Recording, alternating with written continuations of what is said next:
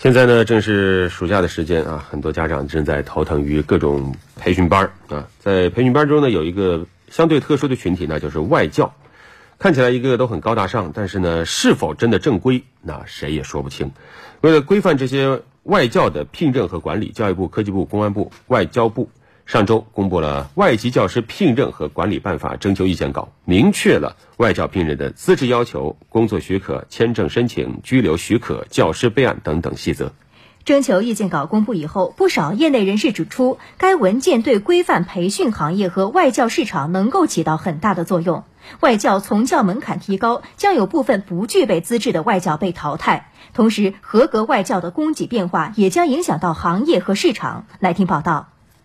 嗯，对于这些外教教育背景啊、人品啊，都不是很了解。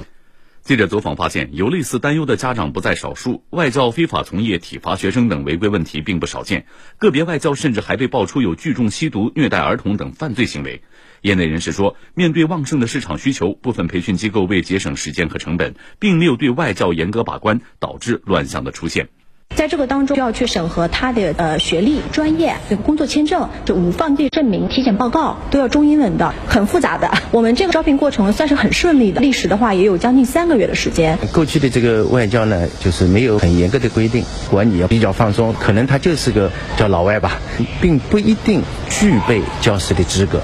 此次征求意见稿对外教资质条件、考核方式等作出了详细规定。外教不仅要有来华工作、居留等许可，还应当具备学士以上学位。此外，如果担任学科专业教师，还需要相关学科两年以上工作经历；担任外语培训教师，则需要取得语言培训资质，且一般从事母语教学。这个办法肯定，呃，更加的等于是规范一点了，呃，家长还是欢迎的。